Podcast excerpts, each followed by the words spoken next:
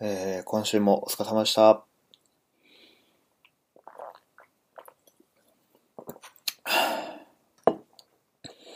えー、じゃあ、ストッピー FM 始めていきます。えー、今回は第0話、えー、エピソード0なんですけども、えー、その前におめでとうあるよって話だと思うんで、軽く自己紹介の方をしておきます。えー、とですね、僕が、えールッカフォード、えーもしくはルッカゼロ章って書いて、えールッカオショウという名前で、えーインターネット上に、まあ、いろんなアカウント作ったりとかしてます。で、スノッピー FM って何なのかって話なんですけど、えースノップって、えー英語で鼻持ちならない嫌なやつっていう意味なんですけど、まあ、これがですね、えっ、と、スノッピーな僕ことルッカフォードが好き放題にやるっていう、まあ、このポッドキャストを始めようと思ったんで、スノッピー FM と名付けましたっていう経緯です。はい。で、えー、まあ、そもそもなんでポッドキャスト始めようと思ったのかっていう話なんですけど、えー、大元のきっかけっていうのが、SIR から Web 系に転職したんだが、楽しくて仕方がないラジオ、略してしがないラジオの、えーパーソナリティのお二人が、あのー話されている、ポッドキャストがあるんですけど、そちらの方にかなり影響されて、えー始めようかなと思ったっていう経緯があります。まあ、他にもですね、えーやっていき FM、やっていき FM とか、あのー僕よく聞いているリビルド FM とか、アジト FM とか、あと、えー、これ、まあ、すごい影響されたのが最近なんですけど、嫁 FM なんかにも影響されて、えー、ポッドキャストを始めようかなと、雑な感じで始めました。んで、まあ、ちょっとどれだけ続くかっていうのが、あの、わかんないんですけど、失礼。えー、どれだけ続くかわかんないんですけど、えー、最低でも1ヶ月、1回のペースやっていければなと思っています。でですね、えーっと、まあ、ポッドキャストっていうと、あの、リビルド FM の宮川さんが、あの、いろいろとこう、編集技術とか、機材とかを、えー教えてくれてるんですけど、あの、まあ、そういったことは、特にせず、撮ったらそのまま基本的に放流する。まあ、やばいところというか、えっ、と、明らかに変なもん、ものが入ってしまってるっていうケースの場合は、えー編集するかもしれないですけど、基本的には収録したそのままのデータを上げようかなと思ってます。はい。そんなところですか。あ、そうですね。えっ、と、このスノッピー FM のサイトなんですけど、あの、先ほど名前に、が上がった、あの、やっていき FM の、えー、パーソナリティの R 中村さんが作られた、あの、R 中村さんたちがですかね、えー作られたやってキャストっていう、えーオープンソースのテンプレートというのか、フレームワークというのか、ちょっとわかんないですけど、まあ、そちらのソースコードを使わせて、えー公開させていただいてます。ありがとうございます。で、このスノッピー FM の立ち位置というか、えー方向性みたいなもんなんですけど、えー基本的には独り言っていう体で、あの、その時々で気になった話だったりとか、僕自身の近況だったりとか、えー身近なことを見聞きして思ったことっていうのを、まあ、喋っていこうかなと思ってます。あのー以前はそういうのをブログで書いてたんですけど、えー去年の2017年ですかね。えーっと、ちょっとエラスティックリーダーシップっていう本に関して、こうブログで書いたところ、まあ、ちょっとプチ炎上みたいな感じになってしまって、あのーまあ、ブログ書くのにはあんまり向かないようなエモい内容とか、あの、炎上しそうなことは、ポッドキャストでどんどん垂れ流していこうかなと思っています。まあ、あの、いろんな、ポッドキャストとかで言われてますけど、あの、ポッドキャストだとその辺、コンテクストが確保されてるっていうか、え炎上しにくいみたいな話があるんで、えーまあ、ちょっと安心かなと思ってます。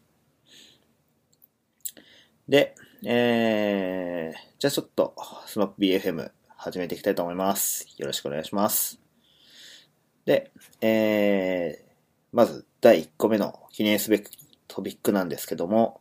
えー、株式会社友の場に転職します。えー、というのもですね、えー、なんか一発目いきなり転職ネタかよって話なんですけど、あの、実はまだ転職してません。えー、今、2018年2月24日の0時10分 ちょうど時間変わったばっかなんですけど、あのに撮っていて、えー、っと、まあ、本当は転職してからポッドキャストを撮ろうかなって思ってたんですけど、ちょっとずるずると、こう、いろいろあって、えー、転職する時期が伸びてしまっていて、まあ、このままずるずるいってしまうよりも、とりあえず撮ってしまってから、あの、第0話として、エピソード0として、あの、公開すればいいかと思いまして、えー、今回、収録をしています。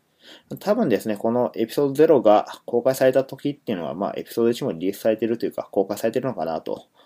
えー、思いますんで、まあ、0、エピソード0とエピソード1を楽しんでいただければと思ってます。で、まあ、なんで転職するのかってとこなんですけど、えー、まあ、まず現職の話からちょっとさせてもらうと、えー、現職、実は別に悪いところではないんですよね。残業代とか、あの、1分でも残業したら支払われますし、えー、まあ、あんまり機能してるとは言えないんですけど、フレックスタイムも導入してますんで、エンジニアとかデザイナーの方は、あの、朝苦手な人っていうのは割とこういいのかもしれないし、えっ、ー、と、まあ、そうですね、あと早めに帰りたいとかっていう人も、あの、採用したいとか、あの、早めに来てちょっと早めに上がるっていうのはされている方が、まあ、そこそこいます。なので、えー、まあ、別になんかこう、すごい悪いっていう、まあ、それだけ聞くと別に悪い会社ではないんですけど、えー、まあ、なんで辞めんのかっていう話になってしまうんですが、えー、っと、まあ、大きく理由として2つあって、あの、今の会社でエンジニアとして成長できているように思えないっていうのが結構大きい点の一つ。で、もう一つが、あの、今自分がですね、現職でやりたいことっていうのが思いつかないっていうことが続いてしまったっていうことが挙げられます。他にも、あの、いろいろと理由っていうのはあるんですけど、まあ、転職をしようっていうふうに大きく決めた理由っていうのはこの二つになってます。で、その他の理由っていうのは、えっ、ー、と、まあ、別に他のやつも決して小さくはないんですけど、えー、そうですね、えー、まずは、これからかな、あの、今までの自分のスキルを消費して働いてるみたいな感覚が、あの、現職であって、まあ、これ何かっていうと、要は新しいことを覚えてるっていう、成長してるっていう感覚が全然なくって、あの、過去の資産を食い潰してるみたいな感じを受けていたんですね。まあよく僕の知り合いのフリーランスの方が、まあフリーランスってそういう、なんていうかこう、今までの自分のスキルを食い潰していくから、えー、勉強していかないとすぐに、あの、ダメになっちゃうよみたいな話をしてて、ああ、そうなんだ、やっぱ大変だなとかって思って聞いたんですけど、まあそれが会社員でもまあなってしまうっていう、まあなってしまうっていうのはおかしいな話ですけど、えー、まあなるような会社だった。まあ少なくとも僕にとってはそういうふうに感じてしまう会社だったっていうことですね。はい。で、えー、他にもまあいろいろあるんですが、まあ新しいことを挑戦したいっていうのはまあ僕割と思って定量的に同じような仕事をずっとしてるんじゃなくって、まあなんか新しいこと始めたいし、新しいことで自分を成長させていきたいっていうふうに、会社に期待してる部分があるんですけど、まあそれが今の会社だとちょっと難しそうかなというふうに感じました。あの、挑戦できないっていうわけではないんですね。えー、そこはちょっと勘違いしてほしくないなって思うんですけど、挑戦できるんですけど、えー、っと、ちょっと時間がかかるっていうか、あの、まあ、具体的に言っちゃうと、あの、自社サービスをやりたいなっていう話を CTO と話したことがあって、で、えー、そうっすね、いいっすね、やりたいっすね、とかっていう話を、あの、101でやったんですけど、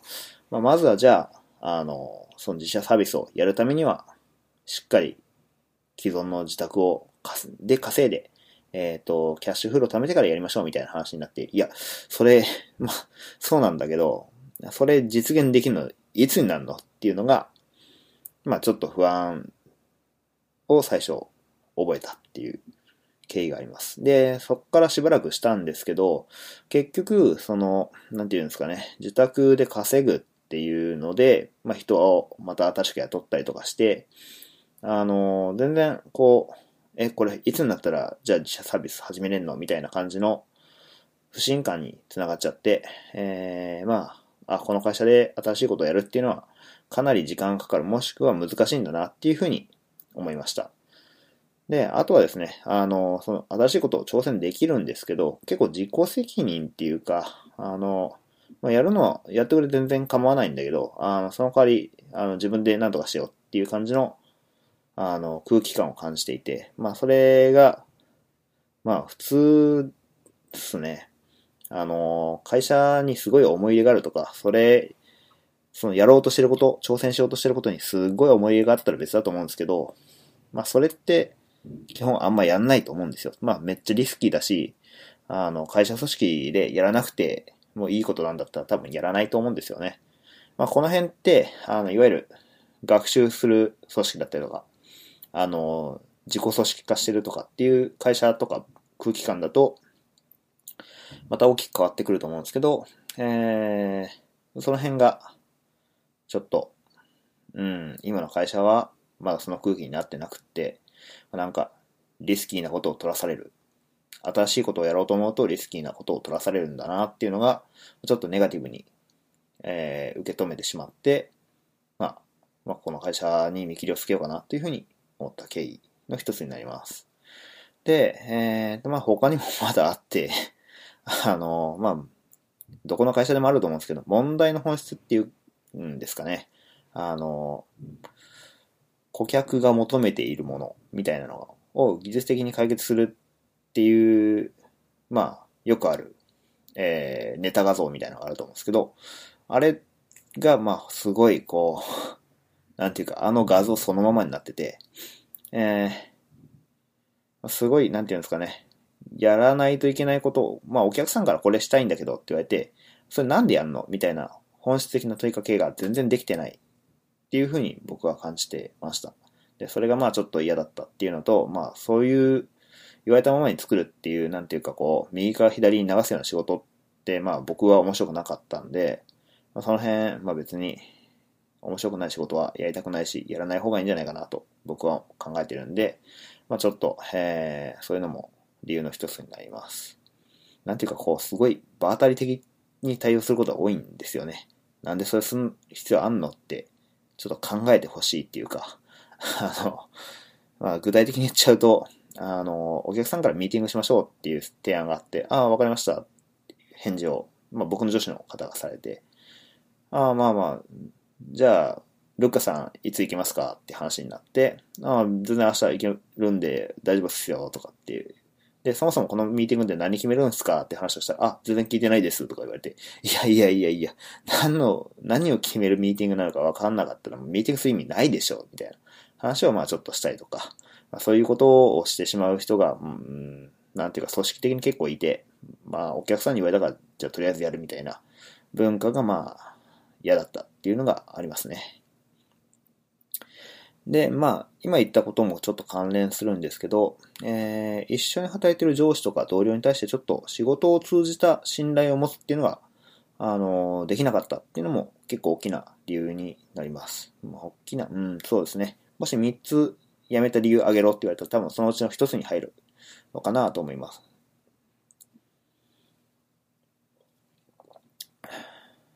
まあ、どういうことかっていうとですね、あの、全員が全員ってわけじゃないんですけど、あの、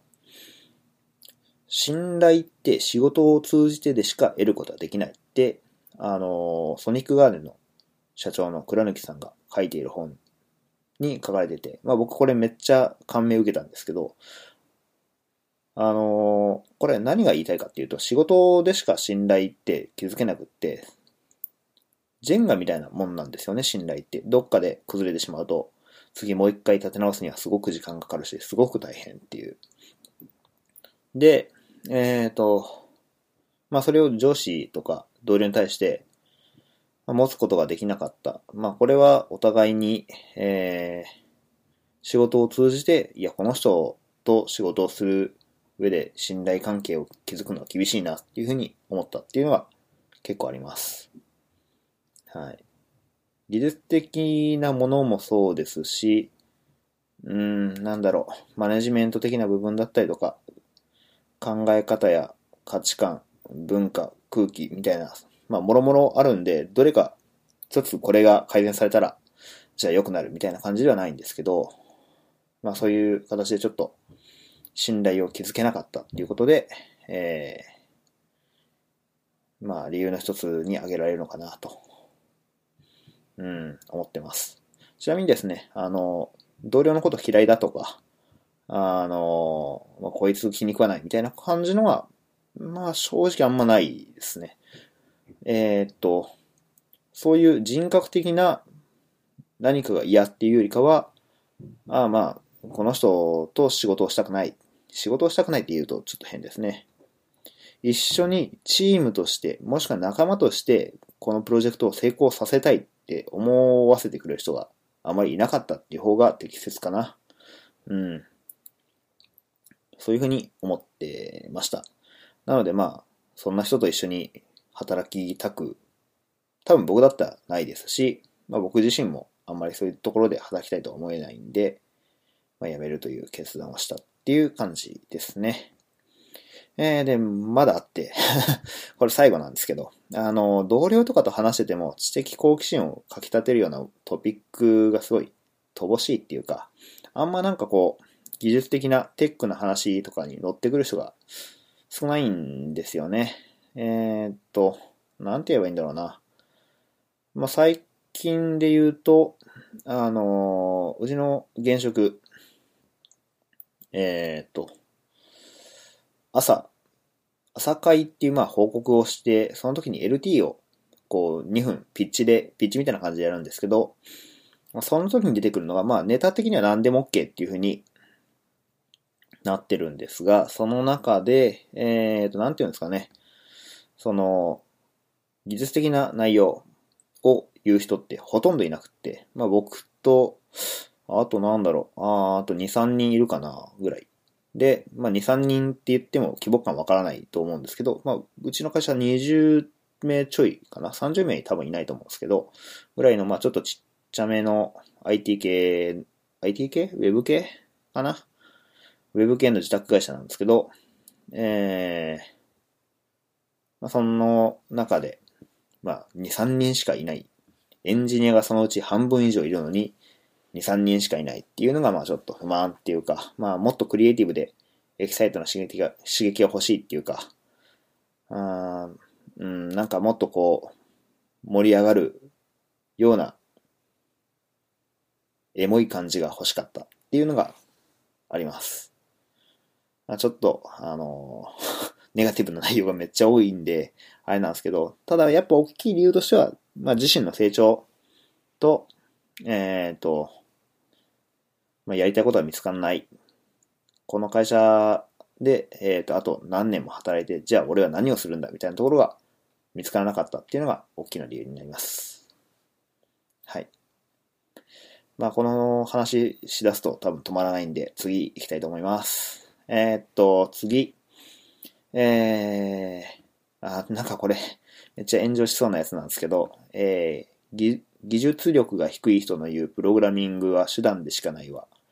ただの逃げだっていう話なんですね。えっと、これもともと僕が言ったわけではなくて、えー、先ほど紹介させてもらった、え、っと、僕がポッドキャストをやるきっかけになったしがないラジオ。そのゲストの方が、あの、プログラミングっていうのは手段でしかないんだけど、技術力の低い奴が言う、それはただの逃げだ、みたいな話があって、まあ、それ、ものすごい、こう、僕は、わかるとかって思って聞いたんですけど、まあ、とはいえ、プログラミングって手段であるっていう事実は、まあ、残っちゃうわけですよね。じゃあ何がそもそも違うんだっていう話なんですけど、手段って、まあ、そもそも普段からいつでも使えるようにしとかないといけないと思うんですよ。手段であるってことはいつか使う、使うっていうことなんで、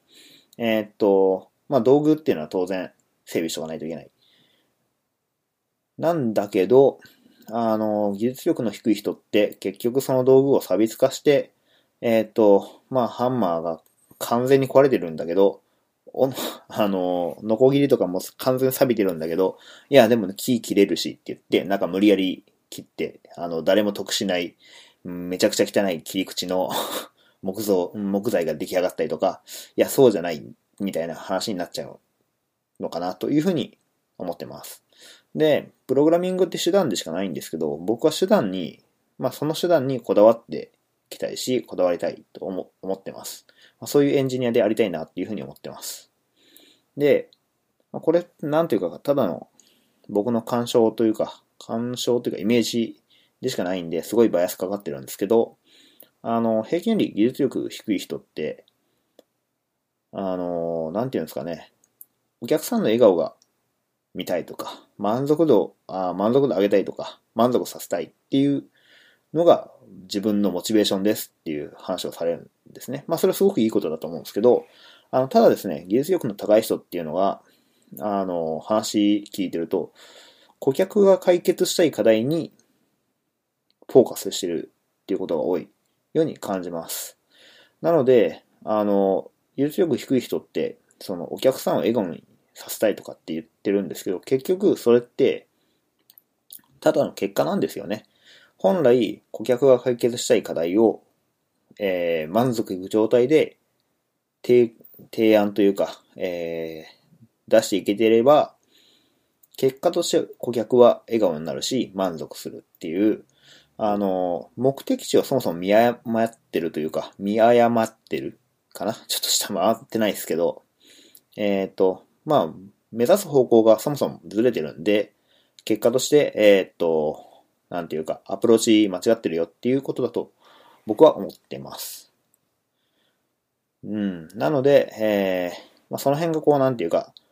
技術力高い人っていうか、技術力っていうのもちょっとおかしな話かもしれないですけど、マネジメント、なんですかね、マネジメントしっかりしてるかしてないかっていうのは、その辺が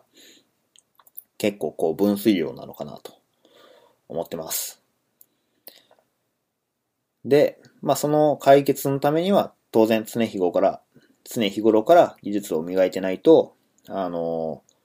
いつどんな不確定要素で、えー、問題が噴出するかわかんないんで対応できないよねっていうことになる。なんで、プログラミングっていうのは手段でしかないんですけど、だからといって、技術を軽視していいわけでは全然ないと僕は思ってますし、あの、技術力が低い人で、そういう発言をされてるっていうのは、この部分勘違いしてんじゃないかなと。そういう嫌いがあって、えー、だから、まあなんていうかこう、技術力低い人がそういうことを言うと、イラってくるっていうか、いや、なんか違和感あるなっていうふうに思うんだろうなと、最近感じてます。なので、僕はそうはありたくないと思ってるんで、手段にこだわっていきたいし、今後もこだわっていくつもりです。はい。あなんかめっちゃ炎上しそうな話をしてしまったんで、えー、怖いんですが、まあ、ポッドキャストなんで大丈夫でしょう。えー、じゃあ次はまあ、軽めの話題をちょっと、いきたいと思います。えー、Kindle Oasis を買いました。えー、っと、もともとリビルドの宮川さんが、そういう話をされていて、あの、ちょっと欲しいなと思ってたんですけど、まあ、どうしようかなと、まあ、正直思ってて、えー、結局、その時は iPad Pro を買いました。12インチ、12.9だっけ？なんかノートパソコンと変わんないぐらいのでっかいやつ買って、えー、っと、まあ、めっちゃ不便。でかすぎて不便っていう、なんかこう、元も子もない状況になってしまいました。で、えー、っと、その後、あの、Nexus 7っていうのを読書端末としてこう、いろいろ使ったんですけど、その Nexus 7が、えー、ついに、まあ結構長いこと使ってたんですけど、えー、分岐になってしまって、まあちょっと読書用端末欲しいんだけどどうしようかな、まあ、iPad Pro はでかいしなとかって思った時に Kindle Oasis のことを思い出して、えー、購入しました。思い切って。で、えー、結構高いなっていうのを再認識しました。で、えー、読んでもそうだな、もうそろそろ1ヶ月2ヶ月ぐらいになるんですけど、えっ、ー、と、屋外で読むときは、Kindle Oasis めちゃくちゃいいですね。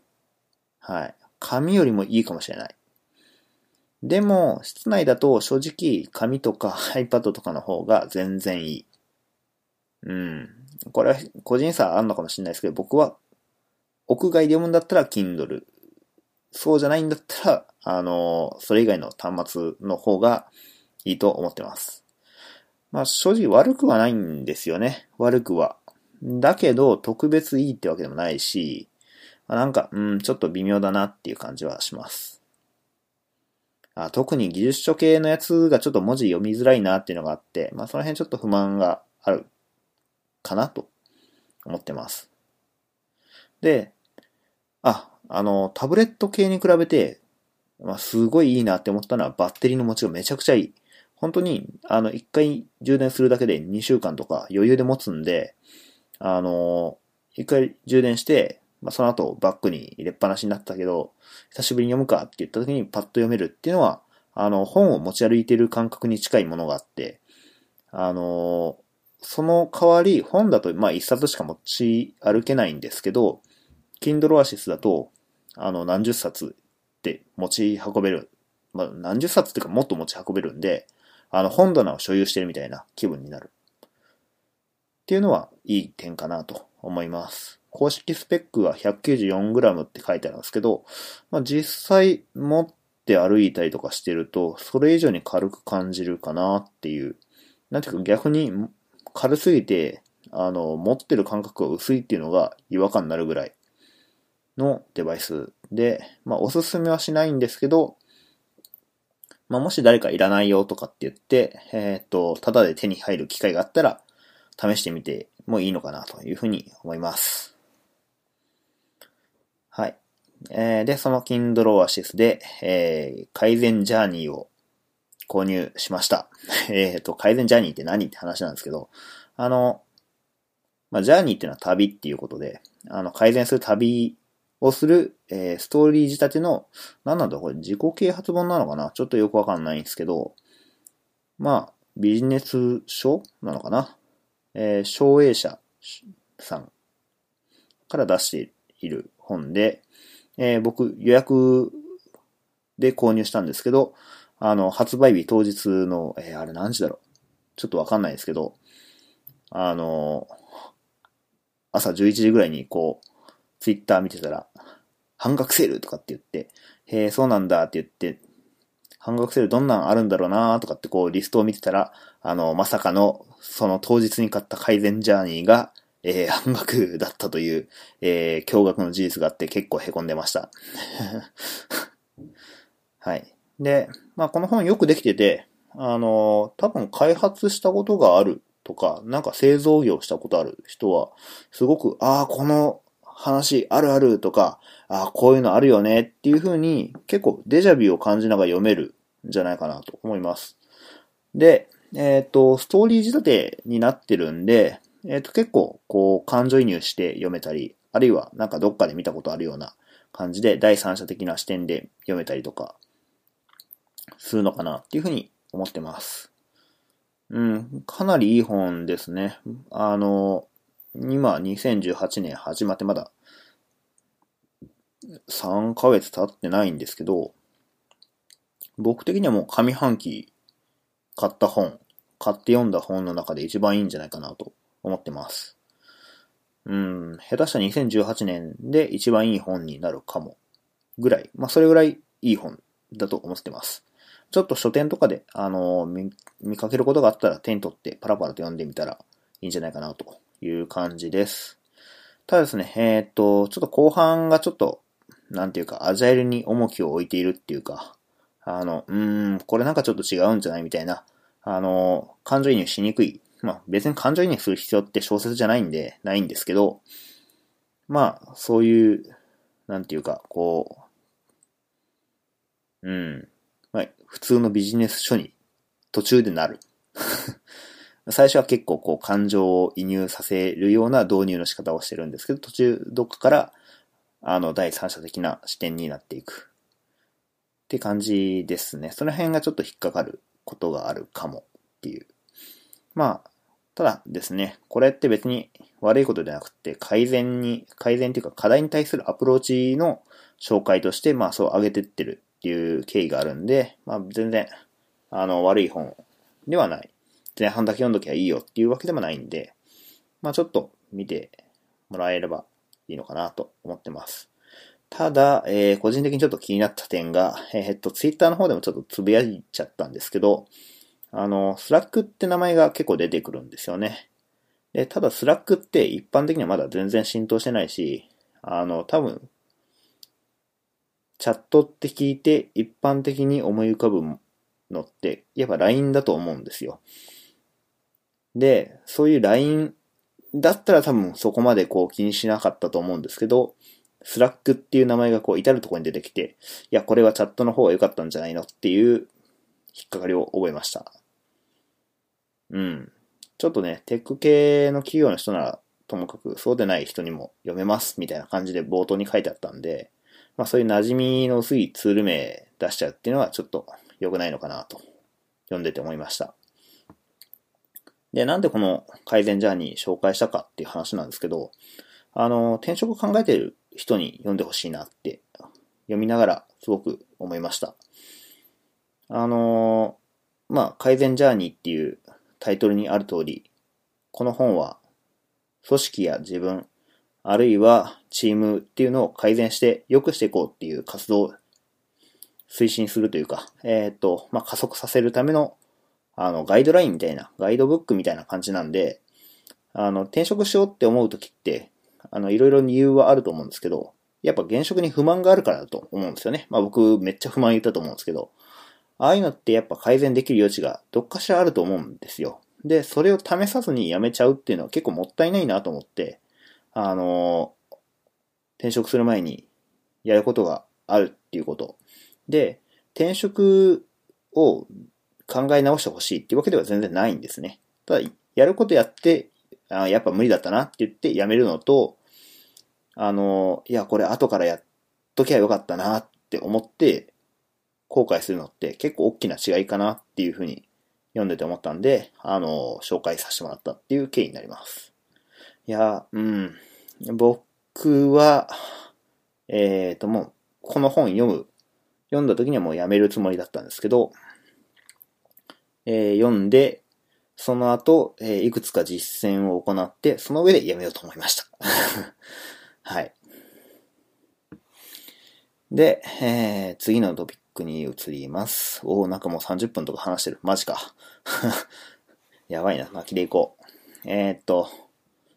ツイッターで以前、しがないラジオにゲストで出させてもらった後かな、に、あの、僕がポッドキャストやるときにやろうと思ってるんだけど、あの、どういうこと聞きたいですか？っていう話を、ちょっとアンケートを取らせてもらいました。まあ、別になんか、こう、すげえネタとかのやつも あったんですけど、その中で、えっと、二つ大きな項目を、になったのが、地方で働くエンジニアの実情を話してほしいっていうのと、えー、あとはオタトーク、キモオタトークやってくれっていうのがあって、えー、キモタトークは、えー、多分ほっといてもやるんで、えー、今回は地方で働くエンジニアの実情、まあ僕基準なんでかなりバイアス高いと思うんですけど、えー、語っていこうかなと思います。まあ、ちなみにしがないラジオを、で僕の回を聞いてくれた方にとってはちょっと重複するというか、えっ、ー、と、同じ内容があるかなと思います。で、この話に関しては、えー、ブログに以前書いたことがあるんで、えっ、ー、と、まあ、その時とそんなに大きく変わってるってことはないと思います。はい。なので、もうすでに知ってるって方は、あの、聞かなくてもいいかなっていう感じなんで、聞き流してください。はい。えー、で、まあ、よく聞かれるんですが、東京に比べて、えー、就職口どうなのっていう話なんですけど、まあ、めっちゃ少ないです。特にウェブ系は少ない。特にっていうわけじゃないんだろうけど、もう東京の10分の1ぐらいに感じるっていうのが本音です。ただ、組み込み系とか、まあ僕今住んでるのは京都なんですけど、京都だと組み込み系は結構ある。あの、正直東京にいた時は Web 系と組み込み系で言うと Web 系の方が勢い強くって、えー、っと、なんだろう。あんまり組み込み系って見なかったんですけど、それが逆転してる感じ。うん、かなり、6、これ体感なんで、すごいバイアスかかってるんで、あの、話半分で聞いてほしいんですけど、東京の時に組み込み系って、えっ、ー、と、僕の中では求人の3割あったら多い方かなって思ったんですが、えー、京都に帰ってきて、同じサイトで、えー、求人探すと、6割が組み込み系、えー、特に Java とか Scala とか C 使える人っていうのを募集してる。C とか、まあ、よりこうなんていうか低レイヤーな言語っていうんですかね。えー、を扱う人を求めてるみたいな感じに見受けられます。はい。で、まあ、次によく聞かれるのは、給与ってどうなんですかっていう話をよくされるんですね。えー、まあ、減ります。これは減ります。えー、っていうのも、まあ、そもそも東京より高かったら、あの、みんな東京行かないし、えっと、まあ、もっと Web 系の企業が増えてるはずなんだけど、まあそうなってないってことは、そういうことです。ただ僕の場合はもともとそんなに高い給料もらってたっていう、まあ、十分実力に見合っただけの給料をもらったと思うんですけど、まあ僕にとっては、あの、一般的に、その、めっちゃ高いっていうわけではなかったと、高級といってわけではなかったんで、えっ、ー、と、微減？ちょっと減ったかな、ぐらいの感覚です。まあ、一人暮らしっていうか、独身なんで、えー、その辺、まあ、あまり気にしないっていうのもあると思います。で、ただ、給与は減ったんですけど、相対的な所得感って東京にいる時と同じか、まあ、それよりもいいかなというふうに僕は思ってます。思ってるとか感じてるって感じですかね。えっ、と、この話もまあ以前したんで、あれなんですけど、えっ、と、QOL、クオリティオブライフが地方の方がやっぱ高いって僕は思います。まあ地方っていうか京都だからっていうのはあると思うんですけど、あの、まあ、これ個人差あるんで、地方に行っても QOL が上がらないっていうケースもありますし、えっ、ー、と、まあ、僕の友達で京都やっぱ不便って言って、結局、あの、京都で働いてたけど、元の、あの、元のっていうか東京に戻っちゃったみたいな人もいますし、まあ、この辺はなんていうかこう、相性というか、えー、なんていうんですかね。うん、ケースバイケースっていう感じなのかな。僕は東京は息苦しいというか、大変だなっていうのと辛いなっていうのが結構あったんで、今京都に帰って、あ、実家が京都なんですけど、えー、京都に帰ってきてて、えー、まあ、割と比較的伸び伸び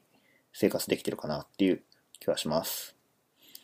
で、仕事に関してですね、えー、仕事に関して、まあ、さっきも言ったけど、ウェブ系企業少ないんで、あの基本的にやっぱ自宅が多いです。自社サービスとかはやっぱ東京一択ですね。本当にすごい。東京やっぱすごいなって思います。あの、自社サービスやってるとこはないわけではないんですけど、まあ、そもそも全然知らない。本当に名前も聞いたことないし、どこにあるのかもわかんない。え、っていうか、何？みたいな感じのスタートアップか、もしくは入社するのは難しいレベル。まあ、地方にも一応、やっぱそういうベンチャーとかスタートアップみたいなのがあって、自社サービスで頑張ってる会社さんっていうのがあるんですけど、まあ、やっぱそうっすね。えー、っと、そういうとこってすごい洗練されたというか、えっ、ー、と、求めている人材のレベルが高いんで、あの、まあ、なかなか入るのが厳しいかなっていうふうに思います。多分、同じ会社を東京で受けた時と京都で受けた時だと、多分入りにくさは倍ぐらい違うんじゃないかな。うん。っていう感じ。まあ僕、そういうとこ受けてないんで、あの、あくまで印象論です。はい。なんで、まあ、あくまで、ちょっと、こういうこと言ってる奴がいたぐらいの感覚で聞いてもらえるといいかな。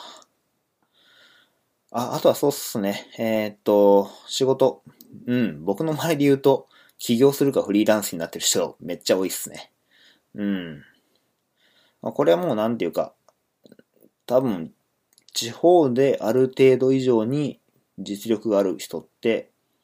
多分フリーランスとか起業したりする方が手っ取り早いんだと思うんですよね。こうやりたいことができる。やりたいことをしたいってなった時に会社組織がまあ自宅開発だとやっぱどうしてもこう限界があるっていうか、うん、難しい。よっぽどお客さんに理解がないとお客さんと一緒に二人三脚できるような信頼関係を築いてないと、まあそれができないっていうか、うん、まあ、それは別に東京でも一緒なんですけど、東京の場合、そもそもの分母が全然違うんで、そういうとこが選択肢に上がりやすいっていうのがあるのかなと思ってます。うん。そうですね。だからそういう意味で言うと、地方でフリーランスになるっていうのは選択肢として全然ありだと思ってる。逆にフリーランス嫌だってなってくると、東京ほどの自由度とかないんで、えっ、ー、と、僕自身は I ターンとか U ターンとかっていうのは、まあちょっと最高の余地があるんじゃないかなと思ってます。うん、まあ単純にね、やっぱ仕事少ないし、あの、やっても、まあ東京からするとこうなんていうか、今2018年とかお前らこれ本気かみたいな感じの案件が普通にあったりとかするんで、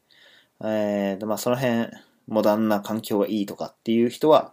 合わない可能性があるんで、まあじっくりした調べした方がいいかなというふうには思います。まあ、僕の場合も帰ってくるのが前提っていうか、えっ、ー、と、まあ帰ってきた後で転職活動してたんで、えー、まあ手遅れっていうか、感じだったんですけど、えっ、と、そうですね。あとは、まあこれ、やっていき FM の中村さんも言ってたんですけど、勉強会やっぱ少ないっすね。だからエンジニアとかって、がこう交流する場っていうのはやっぱすごい少ない。京都とか大阪でも少ないなって感じるぐらいなんで、まあ、やっぱ東京はすごいんだなっていうふうに改めて思いますね。もうなんていうか毎日どっかで勉強会あったし、それも100名とか200名とかバンバン埋まってったし、で、その勢いで、当日行ったらなんかバンバンキャンセル入ってるし、もうなんていうか、お前ら初期かみたいな。来るって言ったんだから来いよっていう感じですよね。まあ僕もドタキャンしたこと何度かあるし、えっ、と仕事の関係で行けなかったりとかあるんで、えっ、とあんま人のこと言えないんですけど、まあ地方は逆にそういうのは少ないですね。ドタキャンとか、うん。本当に10名とか20名とか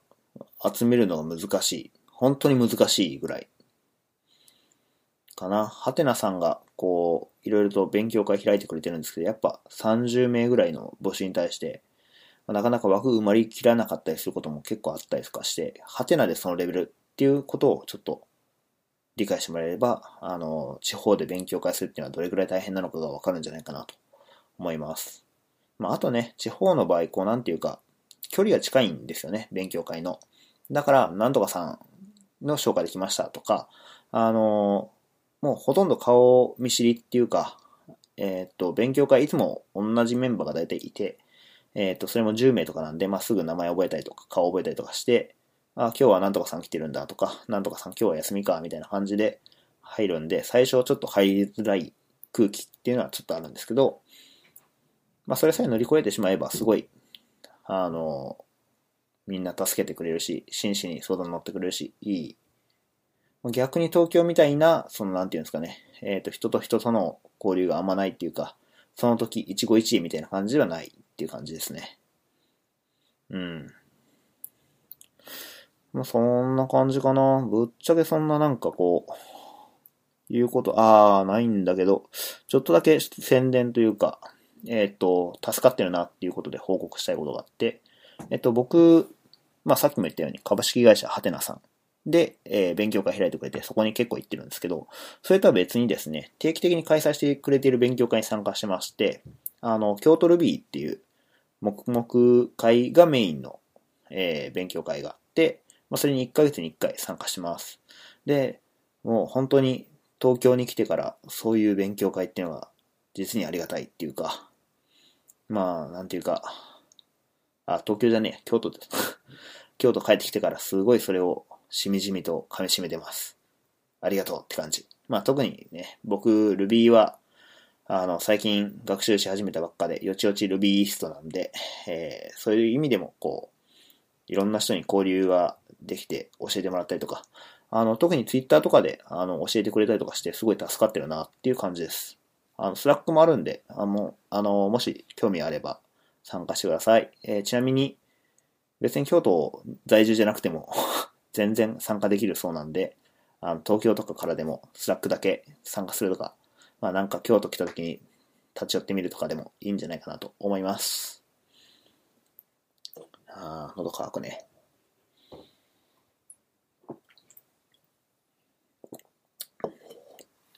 はい。じゃあ次。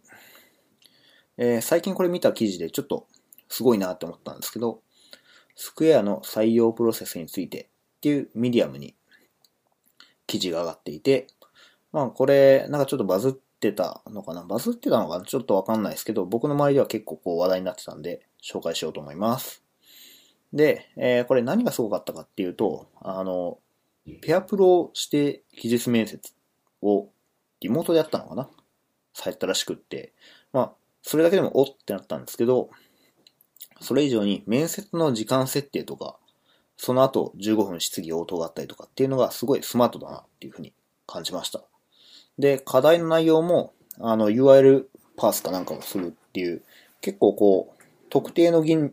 語とか技術に特化したものとか依存しているものではなくて、難易度的になんか45分ぐらいでパッと作って、えー、とりあえず動作確認できるみたいな、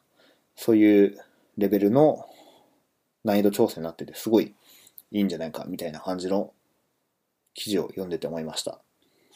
で、その中で一番すごいいいな、これって思ったのが、あの、面接官のフィードバックがあることがすごいいい、いいねっていうふうに思いました。まあ、これは、あの、まあ、実は昔、サイバーコネクト2っていうゲームの会社の説明会に、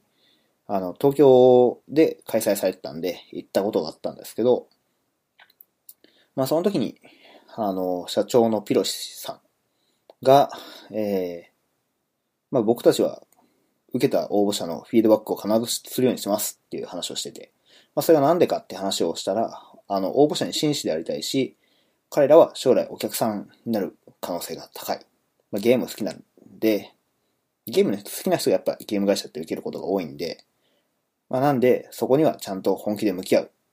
だからこっちのフィードバックを返す必要があるんだみたいなことを言ってて、まあ、それすごいその、まだ20、20なってんのかな？になってないかぐらいだったと思うんですけど、あの、お、この会社すげえ、そんな手間暇かけてるんだって、あの、単純に、えー、受け止めて感動してました。まあ、実際は多分それだけではないと思うし、ものすごく大変だと思うんだけど、あの、やっぱそういうフィードバックってすごい重要だなと思ってて、特に社員じゃない人に対してそのフィードバックを返すって勇気がいることだなって読んでて思いました。まあ、特にね、スクエアとかってこう、あ、ちなみに言っとくとスクエアってあのスクエアエニックスじゃないですよ。あの、決済系のスクエア、元ツイッターの方かな？が独立して作った方のスクエアです。わかりにくいね。文字になってないとわかりにくいですけど、はい。そっちです。ウェブ系の方だね。で、スクエアとか受ける人ってめっちゃ世界中にいると思うんですけど、それに対してきちんとフィードバック返してあげたりとかってやってるのがすごいなというふうに思ってました。で、えっ、と、まあ、これちょっと面白いなと思ったのが、最後のマネージャー面接まで履歴書を求められなかったっていうふうに、あの、エントリーの最後の方に書いてあったんですけど、まあ、日本と真逆だなっていうのがちょっと面白いなっていうふうに思いました。まあ、なんでかっていうと、まあ、履歴書って、まあ、なんていうかこう、バイアスがかかりやすい媒体だと思うんですよね。あの、それがあると応募者の評価が一気に、こう、なんていうか、バイアス入っちゃうっていう、正当に評価できないというのか、うん、なんだろ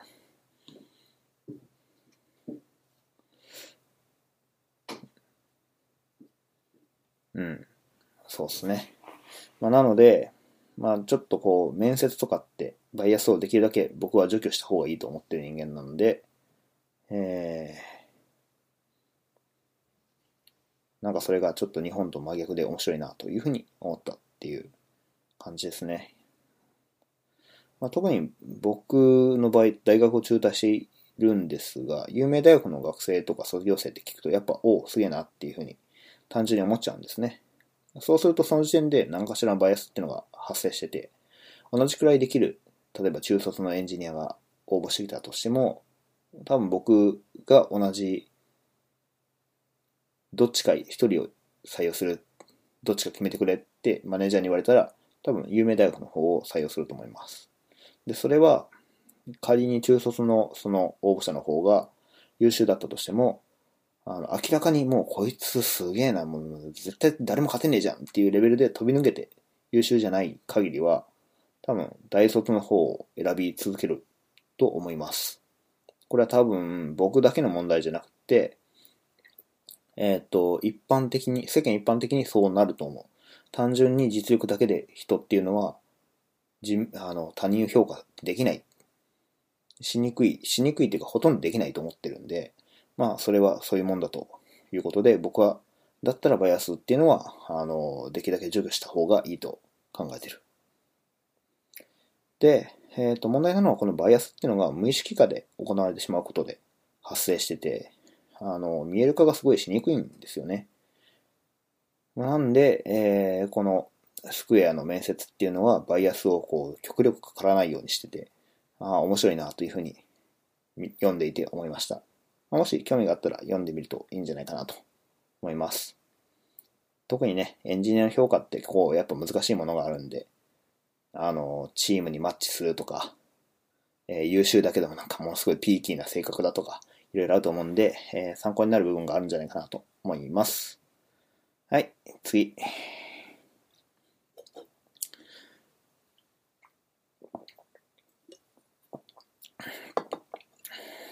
えー、次のトピック。あ、これ最後かな。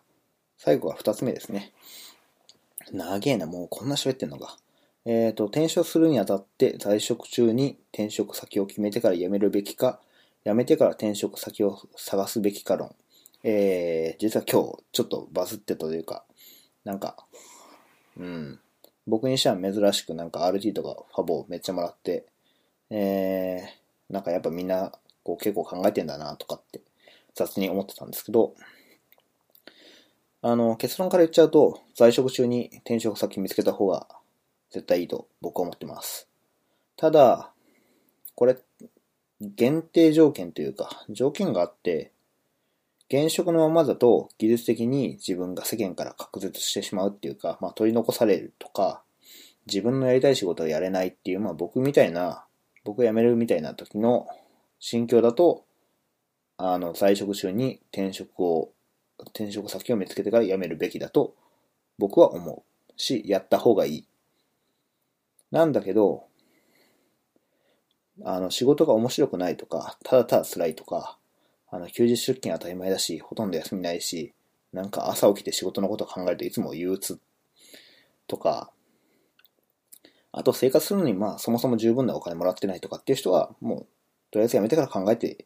みてもいいんじゃないかなというか、やめるべき。いやもう本当にやめるべき。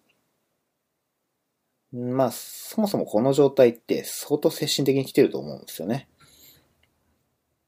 なので、まずさっさとやめて、健全な状態に戻してから、あの、きちっと考えたりとか、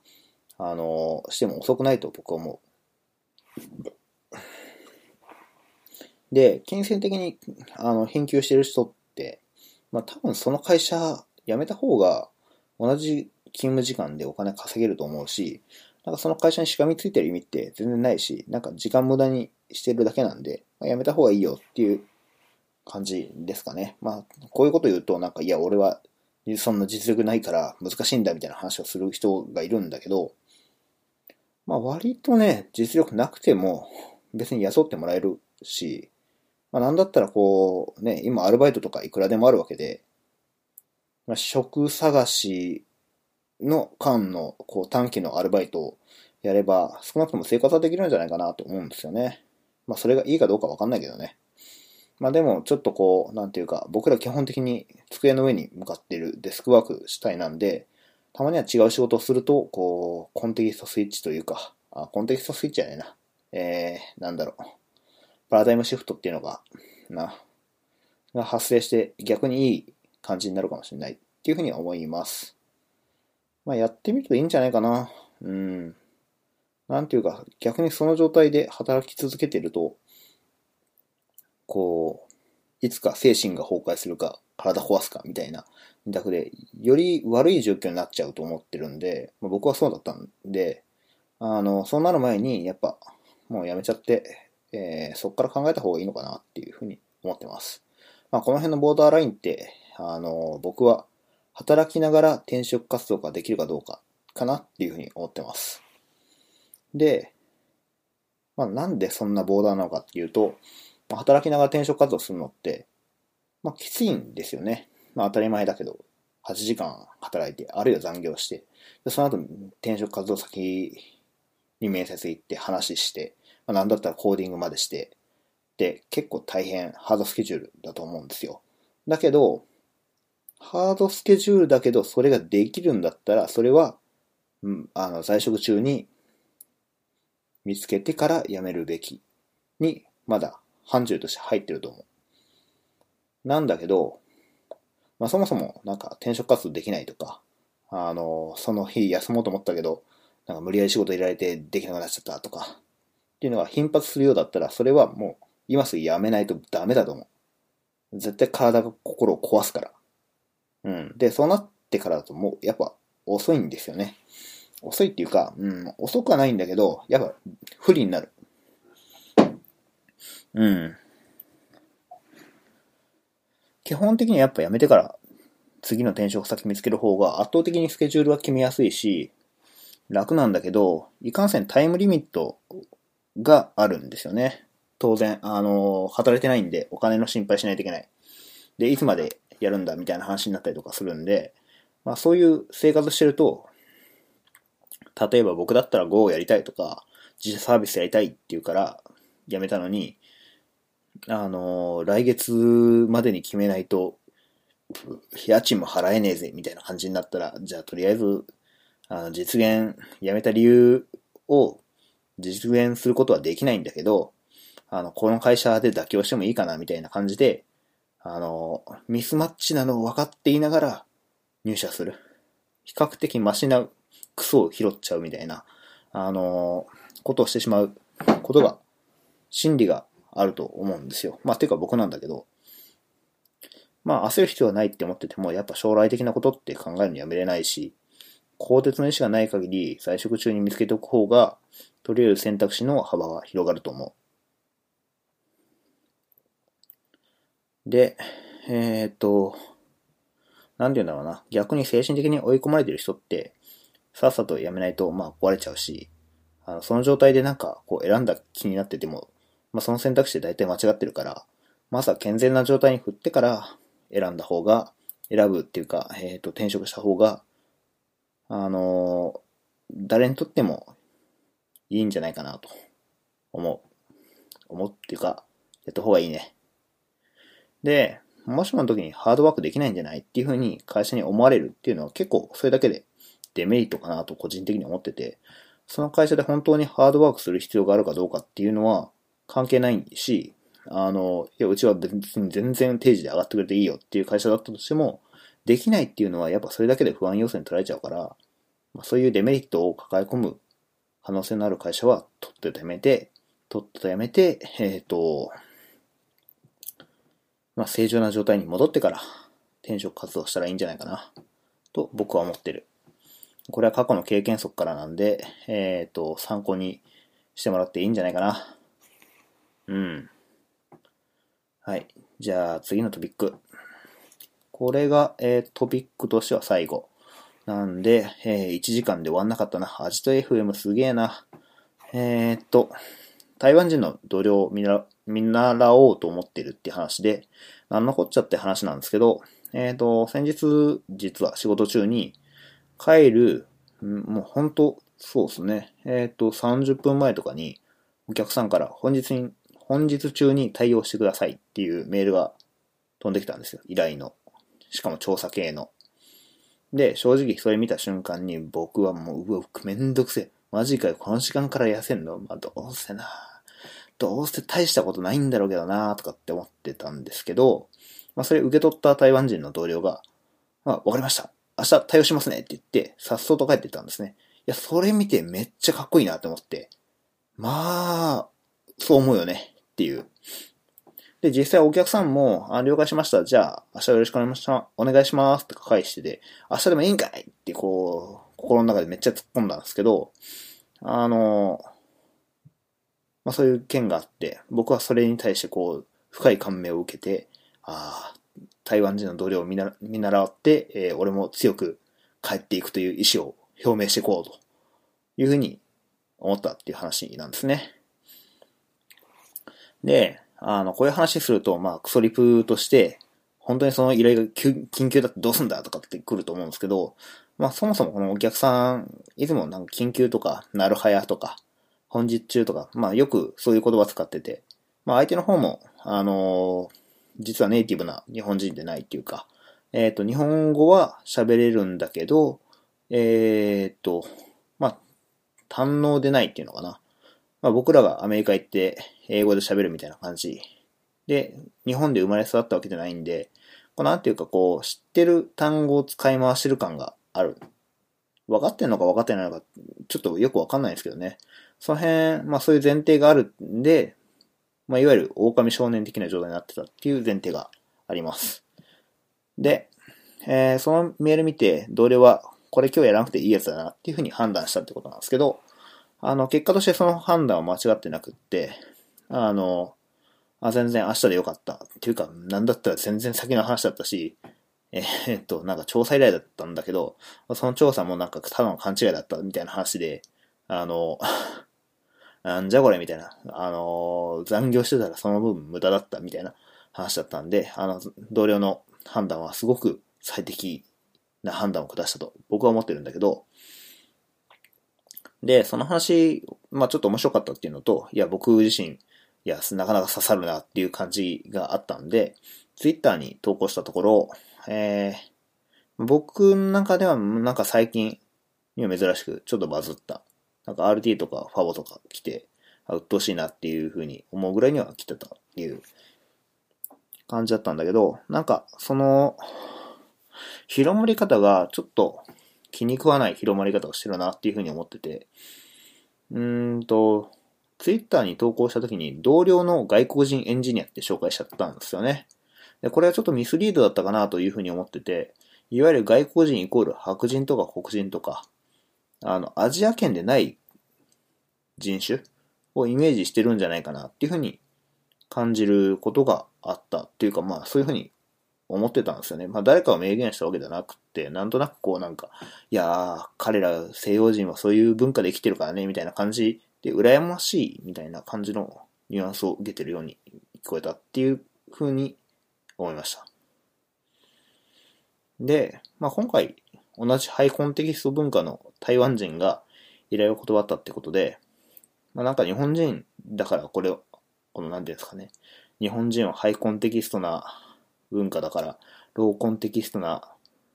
こういうことはしないというか、まあ、やれないみたいな諦めの諦めてる人とかって、まあ僕もそうなんだけど、いると思うんだけど、まあそうでもなくって、実実のところそうでもなくって、まあ、僕たちもやらなくていい仕事は断ってもいいし、あそういう教訓として学んでいきたいなっていうのが言いたかったことなんだけど、まあ、どうもそうじゃない捉え方、捉えられ方をしているなって気がしたんで、あの、ポッドキャストでちょっと訂正しておこうかなと思って今回題材にあげました。はい。まあ、題材？トピック？そんな感じだね。はい。で、やらなくていいことはやらない。やらなければいけないことなら手短にっていう、あの、評価の主人公、オレキ宝太郎の言葉を引用して終わりたいと思っています。なんやかんやで1時間喋ってるな。結構長えな。マジか。エピソード0だと、0だぞ、これ。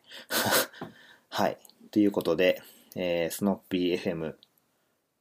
エピソード0、これで終了したいと思います。あ、ちなみに最初のカシャップシューとかって音聞こえてんのかな？どうなんだろうあの、アジト FM とか、リビルド FM に出てくる白郎さんの真似を、えー、して、あの、だいたいこれを撮ろうとするときってだいたいこう、週末かなというふうに考えてるんで、えー、最初に今週もお疲れ様でしたって言って終わって、えー、始めたいと思ってたんだけど、通じてんのかな、これ。うん。まあ、その辺はどうでもいいか。はい。じゃあ、良い週末を。